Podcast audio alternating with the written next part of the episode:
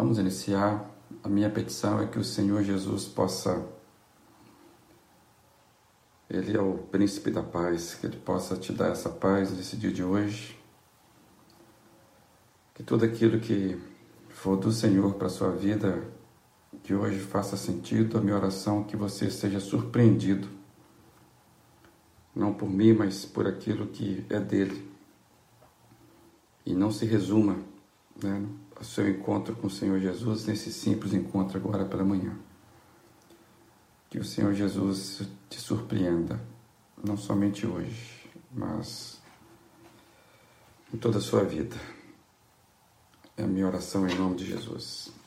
Amém. Tá bom, amados, vamos, vamos começar a nossa conversa. E temos falado aqui sobre medo. E eu espero que o dia de ontem, para aqueles que já acompanharam, tenham servido de tenha servido, né, o dia de ontem tenha servido daquilo que conversamos algo positivo para você. Nós falamos que o medo é inerente a todos nós. Todo ser humano experimenta o medo é, no, na caminhada da sua vida é, e não tem como a gente não não refletir, e todos nós sabemos o que é isso. Alguém já disse que viver é temer. É, então, ontem nós trabalhamos é, o surgimento do medo na humanidade, é, deixamos isso claro, que a nossa proposta aqui é caminharmos a partir do que a Bíblia nos traz. E ontem trouxemos várias reflexões sobre o medo, perguntas que nós precisamos responder. E hoje eu queria fazer mais uma pergunta para você. Qual foi uma, a maior experiência de medo que você já passou? Você consegue separar aí um, um bloco das suas experiências qual foi a maior experiência de medo que você já passou? Eu já passei por vários momentos de grandes medos. É, por exemplo, nos, nos nascimentos dos meus filhos, né? Eu tive muito medo de perdê-los. Muitos aqui já conhecem a história, as histórias, né, dos nascimentos dos meus filhos cada uma história dessa diferente, mas como foram impactantes para nós e me trouxe muito medo de que eu perderia os meus filhos. É, me lembro também de quando nós nos acidentamos, é, um acidente de, de carro grave e a Giane foi gravemente atingida, foi ferida ali, e eu tive muito medo de perdê-la. Da mesma forma, naquele acidente, a minha cunhada ficou bem, bem machucada e nós tivemos que passar por momentos difíceis ali. Então, momentos marcantes. É, mas eu, eu, eu queria compartilhar algo que é até um pouco engraçado, que eu me lembro que certa vez eu fui buscar um CD na casa de um amigo que tinha um estúdio né, na casa dele e ele fazia gravações eu me lembro que eu cheguei e chamei, é, mas ninguém me atendeu. E eu vi que o portão estava aberto e eu deduzi que eu poderia entrar, é, porque ele geralmente ficava lá no fundo, né, o quarto era no fundo da casa, e ele ficava com headphone, porque ele trabalhava com, né, com som. E eu deduzi então que ele estava lá, não me ouvia, que eu poderia entrar porque estava aberto o portão e ele não estava me escutando. Então entrei, fechei, eh, entrei eh, eh, na porta da frente da casa e fechei a porta quando me deparei com um monstro de um cachorro. O cachorro surgiu e vinha para o meu lado, vinha na minha direção. Simplesmente, naquele momento, eu fiquei sem reação. Eu só sei que eu gritei, porque eu não me lembrava disso porque o meu amigo chegou assustado segurando o cachorro. É, naquele momento eu simplesmente fui tomado pelo medo e eu não, eu não soube como reagir. Eu não sei como que eu reagi. É, eu, eu só sei que eu gritei, eu fiquei apavorado, porque esse meu amigo chegou segurando o cachorro e me contou. E é, e é um, um tipo de uma reação medrosa, quase que instintiva, que nós temos diante de um perigo iminente, imprevisto. É, e eu acredito que todos nós já passamos por algo assim, maior ou menor, creio que você já passou por algo semelhante e você entende o que é isso. Mas eu queria destacar que este tipo de medo, este medo particularmente que eu contei, é um medo reativo. É um medo impulsionado, podemos dizer. É, e o que nós queremos conversar, o que nós estamos tentando falar aqui, não é esse, se limita a esse tipo de medo.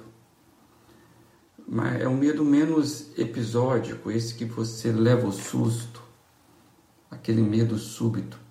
Mas estamos falando do tipo de um medo existencial. É um medo que ele caminha e que não depende muito das circunstâncias para ele se, se manifestar.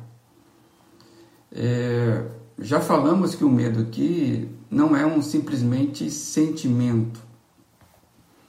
Ele é classificado como sentimento, tipo assim, eu senti medo quando eu estava diante do cachorro, é verdade. Mas ele não se limita, de acordo com o que nós temos visto, a um sentimento, ou seja classificado simplesmente como um sentimento. A Bíblia vai nos falar, como dissemos ontem, que um medo é mais do que simplesmente um sentimento. O medo é uma condição espiritual. O medo foi a condição espiritual da queda do homem, né? ou seja, essa situação é, é, ocasionada pela queda que abriu caminho para que o medo entrasse na nossa existência. É, nós lemos ontem Gênesis 3 mostrando o nascimento do medo na humanidade, quando o medo entra na humanidade. E e essa possibilidade, essa porta que se abriu foi a condição espiritual humana. Que condição espiritual foi essa? O pecado. Então, é, o pecado ele trouxe para a humanidade né, essa, essa, essa sensação de insegurança. E o medo, então, passa a ser experimentado pela nossa existência. Essa condição da natureza decaída da humanidade que se inicia naquele dia persiste até hoje. E a partir daquele, daquele dia, o, um, um homem nunca mais se sentiu à vontade na vida como ele sentia antes. Saber dos nossos medos, então, a gente entende que seja algo necessário, se torna necessário porque é, ele vai ser, vai estar presente na nossa condição humana. Então, saber dos nossos medos se torna necessário para enfrentarmos a nossa vida. É, porque a gente sabe que o poder que o medo tem é de nos paralisar, seja em ocasiões episódicas, como aquela minha diante do cachorro, seja em ocasiões existenciais que vão decorrer, né, na esteira da nossa vida. E, e algumas áreas da nossa vida parecem que nunca nunca sai, né? nunca avança. Se já teve essa sensação ou essa experiência, ou mesmo testemunho de alguém sobre isso. É como se a gente vivesse patinando, que nem né, a Kombi na, na lama, né, um carro que não é preparado para enfrentar a lama. É, e ficamos ali, parece que a gente não avança. Pode ser que, pode ser, que algum, em algum momento o medo entrou e esteja governando a, a, a, é, essa área das nossas emoções. Pode ser. É, porque o medo, uma das funções do medo, não vou dizer funções, mas uma das potencialidades do medo é nos paralisar. O medo nos paralisa quando você está extremamente enfrentando, você está medroso, vamos dizer assim, mesmo sem saber que está medroso, o medo ele congela o nosso sangue, né? Ele parece que ele congela o nosso sangue, ele acelera a pulsação do nosso coração. E, e há momentos em que o medo nos assalta e nos perturba.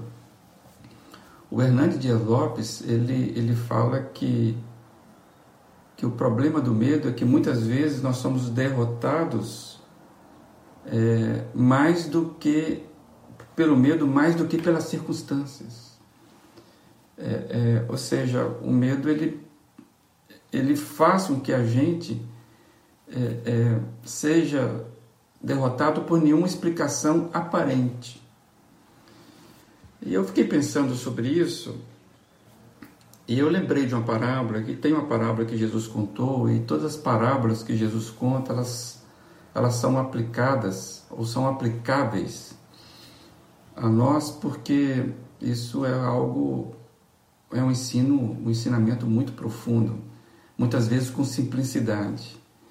Jesus nunca contou uma história por contar a história, ele sempre tem uma aplicação e, e mesmo quando a aplicação é específica, a gente consegue perceber que existem nuances de vida ou nuances da vida. As histórias que Jesus contava eram histórias. É, de experiências vivenciais, né? E ele conta uma história, uma parábola, que diz que um poderoso Senhor, um riquíssimo Senhor, distribuiu é, uma, uma certa quantidade de riqueza que ele tinha é, aos seus servos para que seus servos cuidassem. É o que é chamado de parábola dos talentos. Talento é uma, é uma forma de medir. Podemos deduzir que ele distribuiu parte da sua riqueza para aqueles servos, para que eles cuidassem, diz o texto.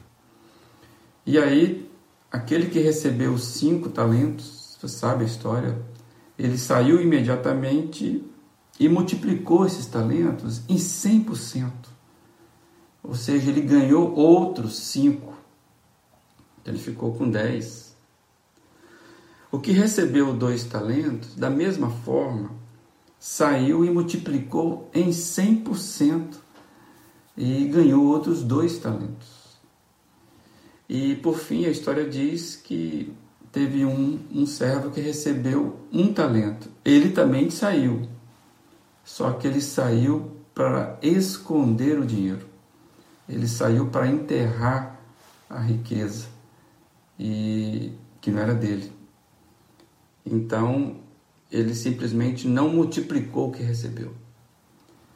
E a pergunta que, que pode vir para mim para você é: por que que este que recebeu um não produziu como os outros dois? O que aconteceu com esse moço? E quando você vai ao texto, você vai perceber que a resposta pode ser vista na própria fala deste moço, desse servo, se justificando diante do seu Senhor quando o Senhor volta de um tempo depois para prestar, para pedir conta do que foi feito. E o verso 25 do capítulo 25 de Mateus, que é a resposta desse moço, é muito revelador. Ele diz assim: por isso tive medo. Saí e escondi o seu talento no chão. Veja, aqui está o que lhe pertence. Ele deixa claro que ele teve medo.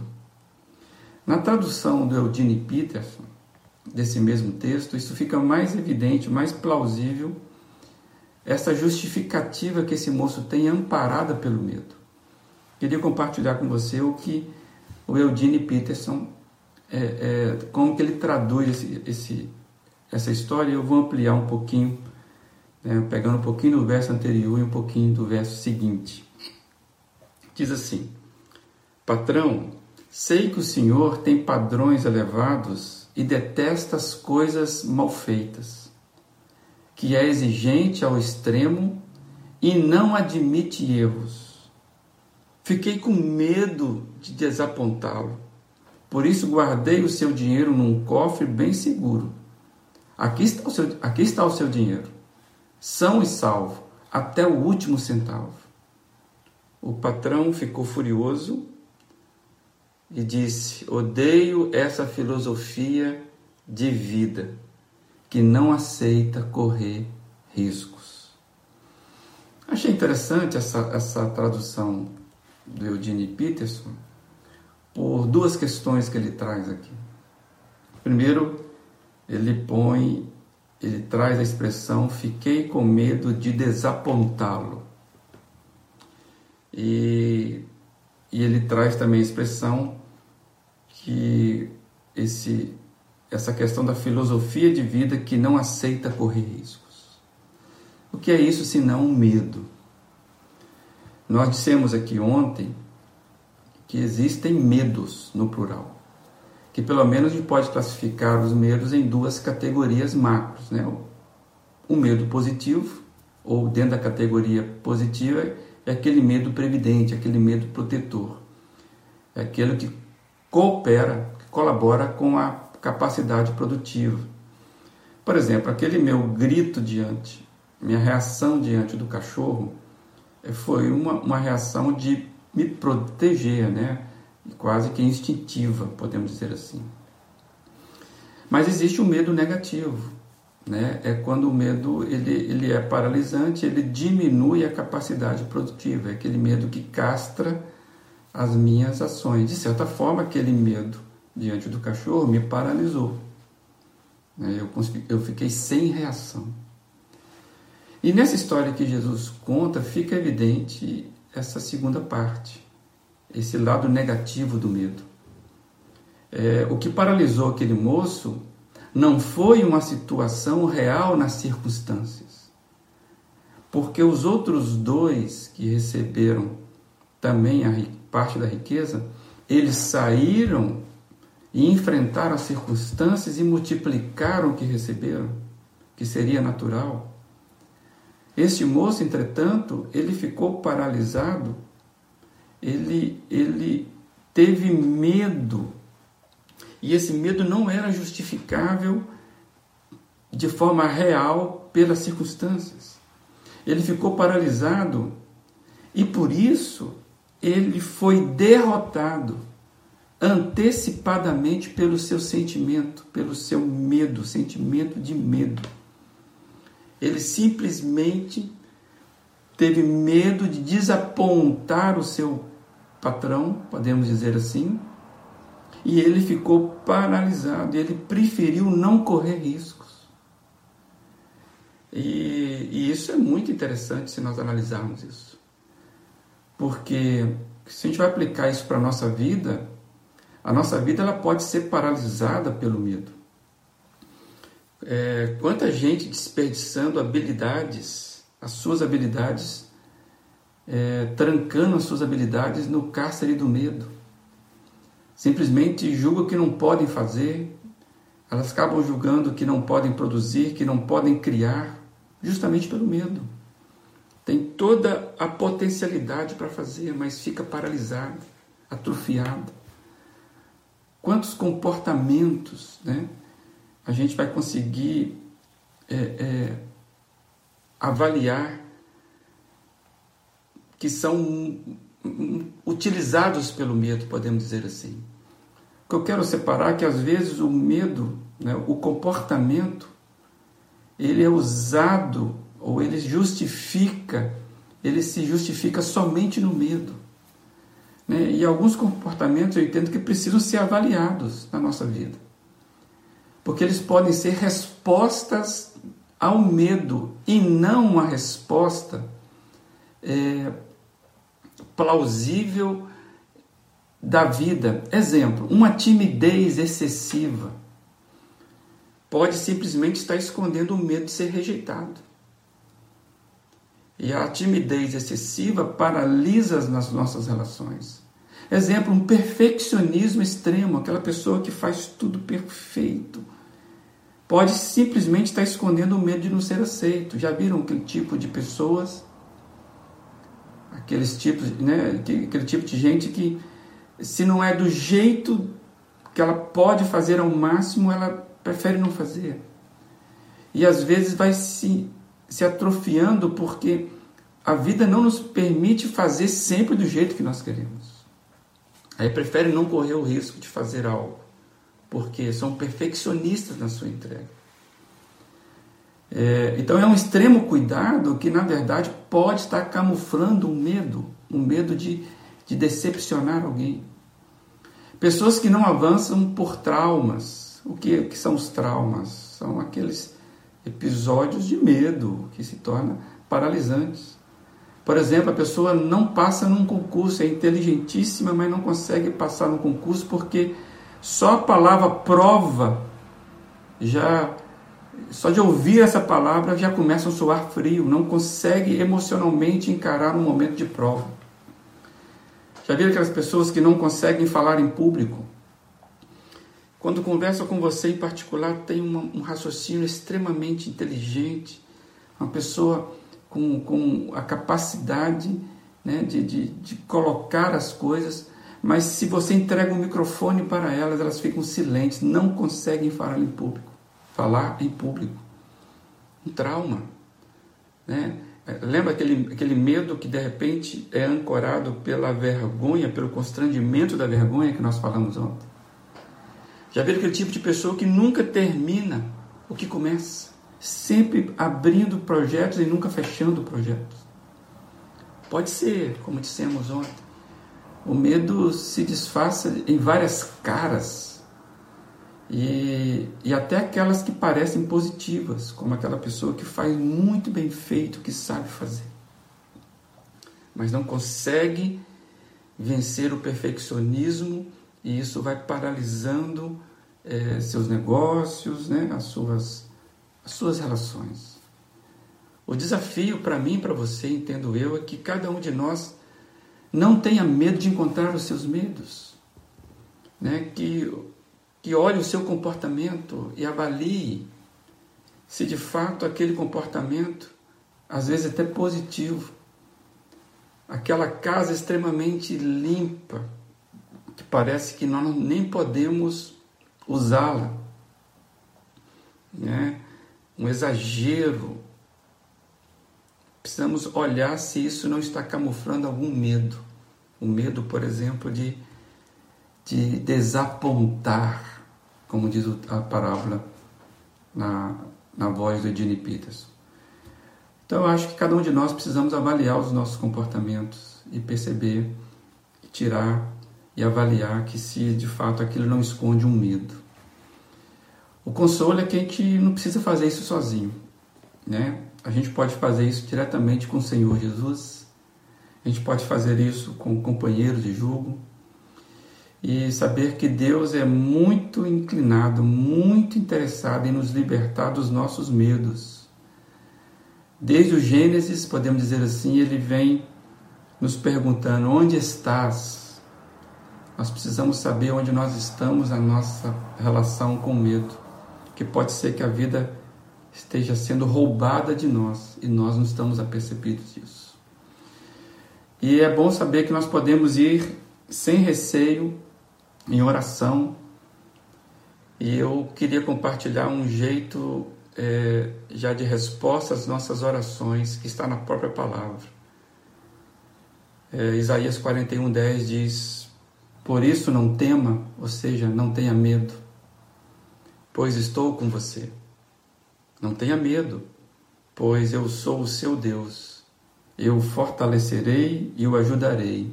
Eu o segurarei com a minha mão direita vitoriosa. Podemos ir a esse Deus e depositar os nossos medos diante dele. E se por acaso você estiver lembrando de algumas dificuldades nos seus relacionamentos, que você acha que pode estar sendo causado por algum trauma, alguma memória que te paralisa, você pode desconfiar. o medo talvez entrou e está ganhando força nessas suas emoções. Você pode começar hoje fazendo essa análise diante do Senhor, porque é promessa dele. Ele não trabalha no medo. Nosso Deus não trabalha no medo. Nosso Deus trabalha no amor. E Ele é poderoso e Ele está nos dizendo: não tenha medo. Eu sou Deus, eu fortalecerei, eu te ajudarei, eu vou segurar você com a minha mão. Cada um de nós consegue. Que Deus possa te ajudar nesse dia de hoje a você fazer a pergunta: qual é o medo da minha vida existencial que tem me paralisado? E levar isso diante do Senhor. Que o Senhor possa te ajudar nessa caminhada. E é claro, aquilo que podemos ajudar, pudermos ajudar enquanto comunidade, né, a gente está aí para fazê-lo. Tá bom? Que seu dia seja um dia, mais uma vez, de enfrentamento, de correr riscos é, com o Senhor Jesus. Vença, disponha a vencer os seus medos. Em nome do Senhor Jesus.